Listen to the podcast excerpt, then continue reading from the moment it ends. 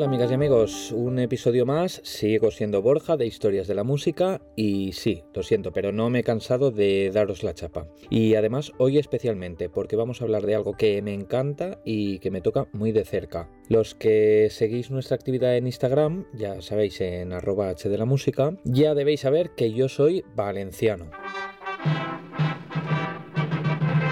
Y claro, como buen valenciano, me he criado orgullosamente en una banda de música. ¿Habrá algo de lo que un músico valenciano esté más orgulloso? Bueno, quitando que la paella de su abuela es la mejor, claro. Aunque en los libros de historia de la música siempre se habla de estas formaciones de manera anecdótica, lo cierto es que las agrupaciones de instrumentos de viento y percusión son unas de las más antiguas que existen, bastantes siglos más que las siempre protagonistas orquestas sinfónicas. Y aunque a menudo solo se relacionen con los pasacalles y procesiones, han sido objeto de interés de algunos de los compositores más importantes y reconocidos de la historia. Así que hoy vamos a pregonar a y platillo que sí, que nos encantan las bandas de música. ¡Empezamos!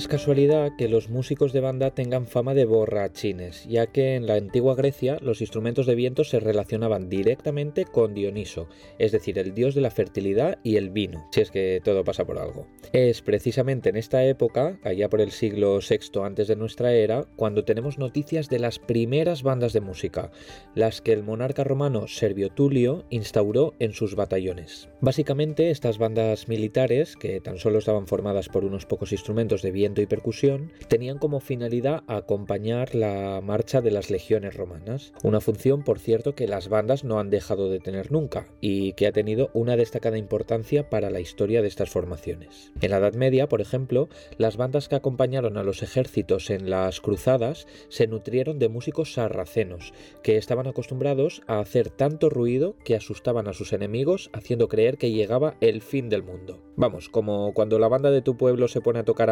Roca después de un buen almuerzo. La cuestión es que esto moló en Europa, así que cada vez este tipo de agrupaciones se fue haciendo más habitual y diversificado, incluyendo una mayor variedad de instrumentos.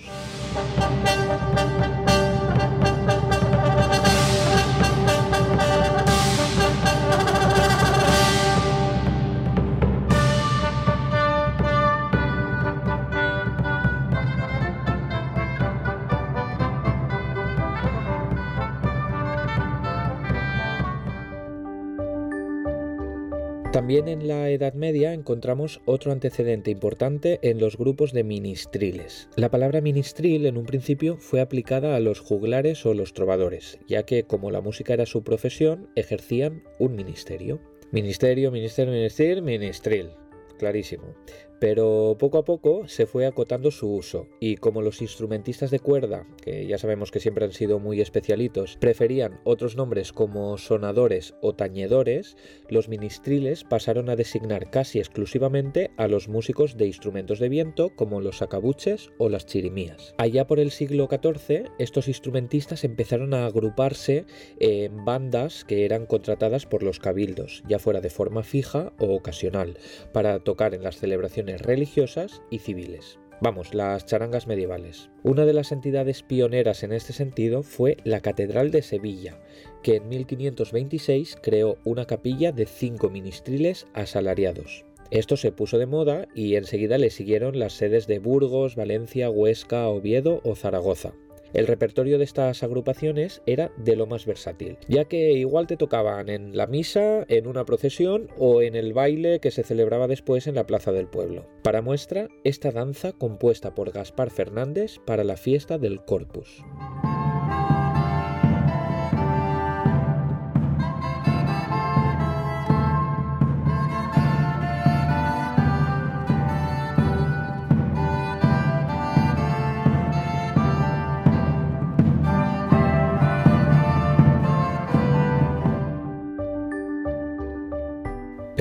No creáis que esto era algo único de España.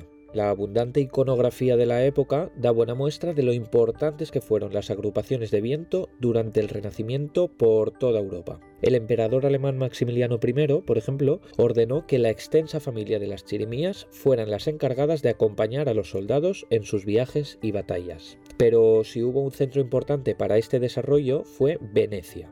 Allí, en la imponente Basílica de San Marcos, se creó un conjunto permanente de instrumentos con un claro predominio de las cornetas y los acabuches. Adrian Billert, Andrea Gabrieli y sobre todo su sobrino Giovanni Gabrieli le sacaron el máximo partido posible a este conjunto, creando sus famosos motetes policorales, es decir, obras en las que dos o más coros, cada uno de ellos acompañado por su propio órgano y su conjunto de instrumentos, se van contestando entre sí. Esto se debe curiosamente a las particularidades arquitectónicas del edificio, que cuenta con dos galerías enfrentadas, por lo que estos efectos de una música en estéreo, pero hecha de manera analógica eran fácilmente practicables. Esta técnica, conocida como cori spezzati, fue de lo más decisiva en el último tramo del siglo XVI, convirtiéndose en una de las determinaciones más importantes en la emancipación de la música instrumental y la formación del estilo barroco. Y para muestra, esta canzona personare número 2.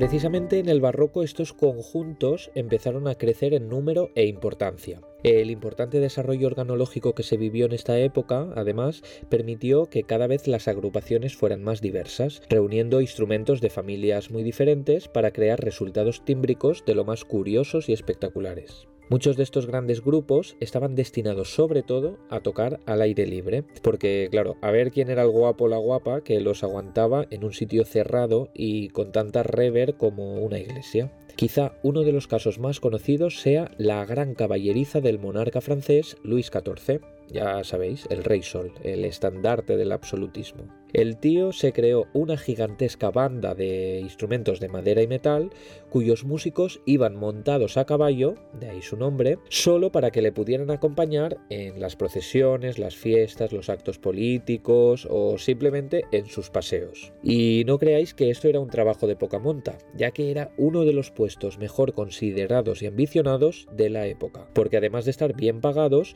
a los músicos se les permitía no pagar impuestos y legar su posición a hijos. Vamos, un chollazo. Este tipo de formaciones instrumentales monumentales también se exportó a Inglaterra, donde encontramos algunas de las partituras más paradigmáticas de este repertorio. Por ejemplo, la música creada por Henry Parcell para los funerales de la reina Mary II de Inglaterra, una obra compuesta para trompetas, sacabuches y timbales.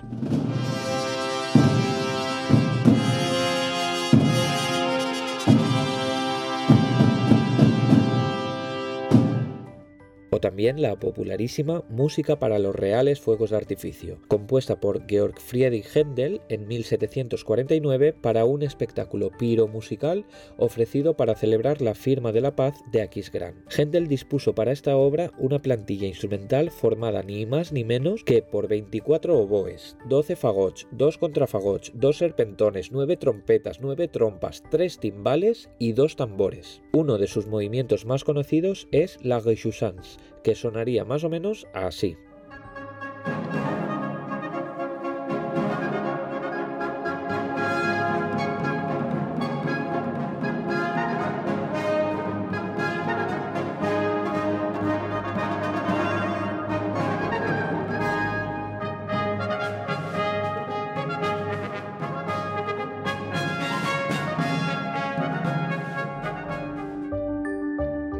Pero bueno, realmente todo esto que hemos hablado hasta ahora son lo que podríamos considerar antepasados de las bandas de música. El antecedente más directo que se suele considerar, sin embargo, lo encontramos en el siglo XVIII y es la tradición de la Harmonie Musik, que surge en la Europa central. Bajo este nombre se agrupa la música escrita para formaciones exclusivamente de instrumentos de viento, aunque estas ya no solo tienen funciones militares o al aire libre, sino que se equiparan a cualquier orquesta o grupo de cámara para ofrecer música, sin más. La Viena de la segunda mitad del siglo, como no, fue un importante centro de su desarrollo. Allí Haydn, Salieri o Mozart escribieron algunas de las obras más importantes para el repertorio de Harmonie, como lo es la gran partita en si bemol del genio de Salzburgo, escrita para 13 instrumentos. Dos oboes, dos fagots, dos clarinetes, dos corni de baseto, cuatro trompas y un contrabajo o contrafagot.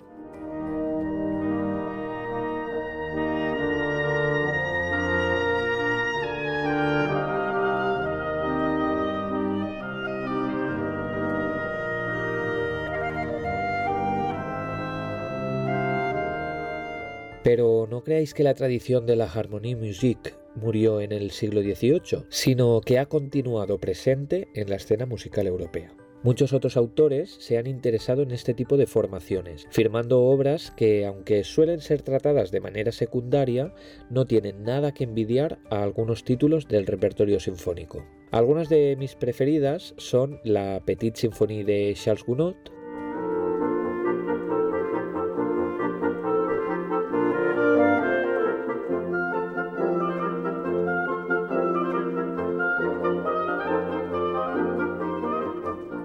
La Serenata para Vientos de Antonin Borsak,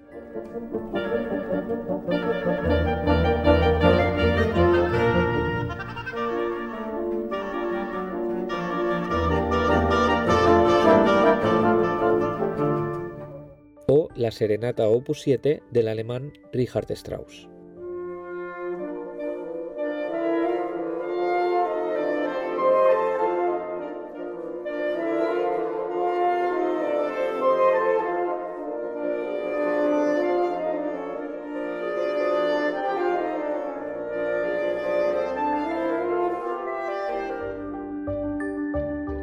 Pero bueno, no corramos tanto, porque no podemos pasar por alto la importancia que tuvieron las bandas de música en la Revolución Francesa.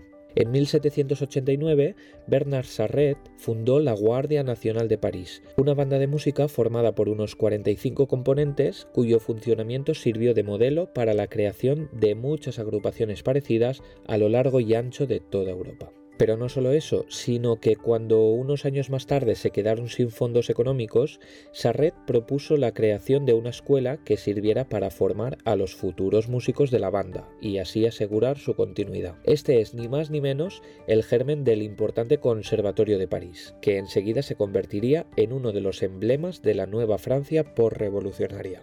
Para esta formación se escribieron numerosas obras como la obertura clásica de François Gossec, las marchas para instrumentos de viento de Luigi Cherubini o la Gran Sinfonie Funèbre et Triomphale de Héctor Berlioz, una colosal obra estrenada en 1840 de la que Richard Wagner dijo que perduraría en los corazones de los hombres mientras exista una nación llamada Francia.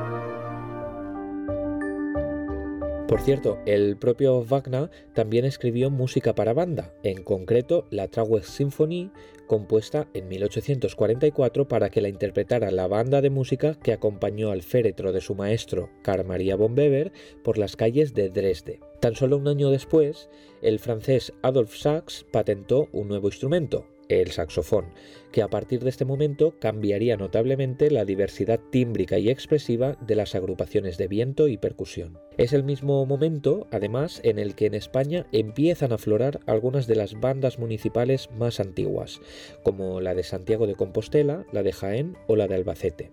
Y claro, ante este auge, los compositores de todos los rincones de Europa no dejaron de interesarse por estas formaciones, como demuestran algunas de las obras más importantes de Camille Saint-Saëns, Edvard Grieg o Amilcare Ponchielli.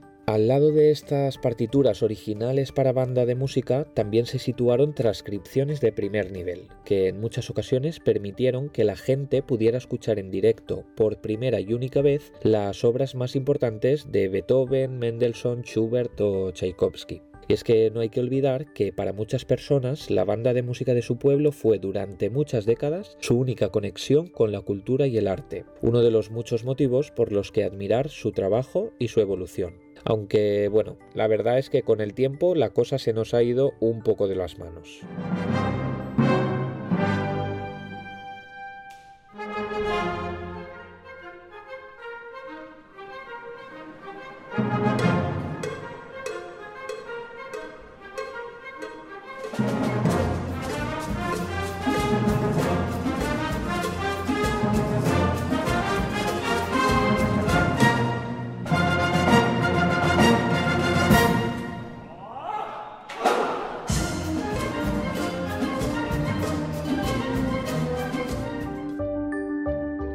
A pesar de lo que pueda parecer después de escuchar este híbrido tan extraño, a lo largo del siglo XX las bandas de música han sido un campo experimental para muchos compositores vanguardistas, que han contribuido notablemente a la mayor consideración de estas agrupaciones como entidades culturales y artísticas de lo más valiosas. Stravinsky con su Symphony for Wind Instruments, Paul Hindemith con la Sinfonía en Si bemol o Darius Milhaud y su Suite François demuestran que la primera línea de la composición europea rindió honores al repertorio bandístico. Pero no solo eso, sino que muchos otros compositores y compositoras han visto en él su propio camino y poco a poco han ido apareciendo cada vez más nombres que se relacionan sobre todo con estas agrupaciones tan nuestras. Entre ellos destacan Percy Granger, Vincent Persichetti, Karel Jusa, Serge Lansen, David Maslanka, Frank Ticelli o Alfred Reed, autor de un catálogo para banda de música de lo más gigantesco y versátil,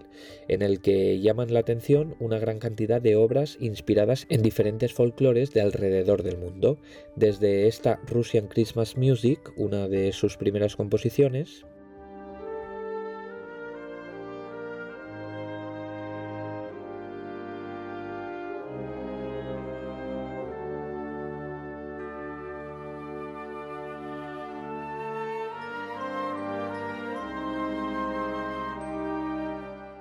hasta su conocidísima fantasía latina, El Camino Real.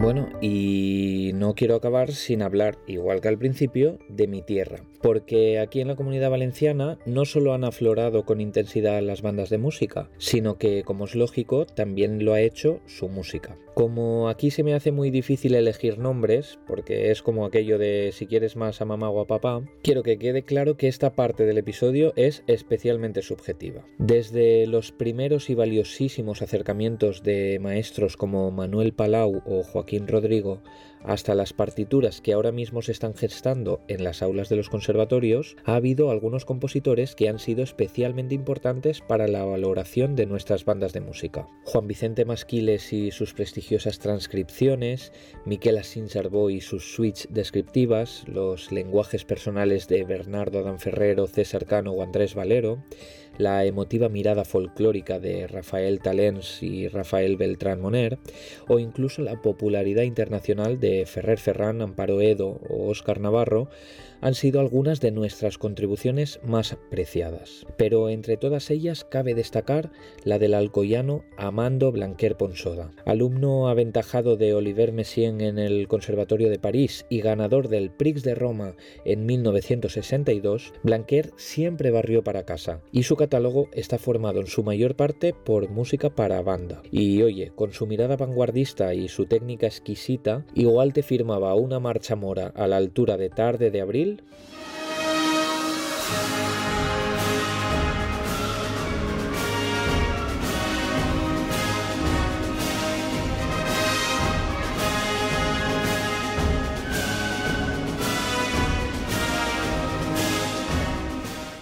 como Entornos, una sinfonía basada en motivos populares que nada tiene que envidiar a cualquier otra obra sinfónica.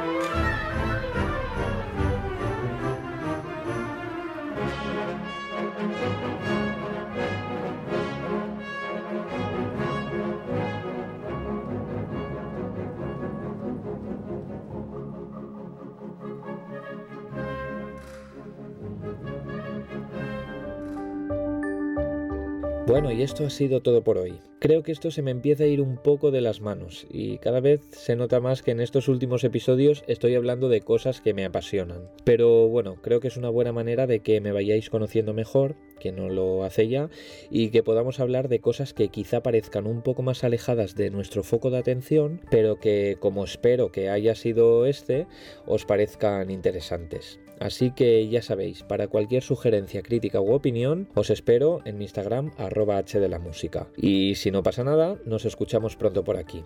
Hasta el próximo episodio.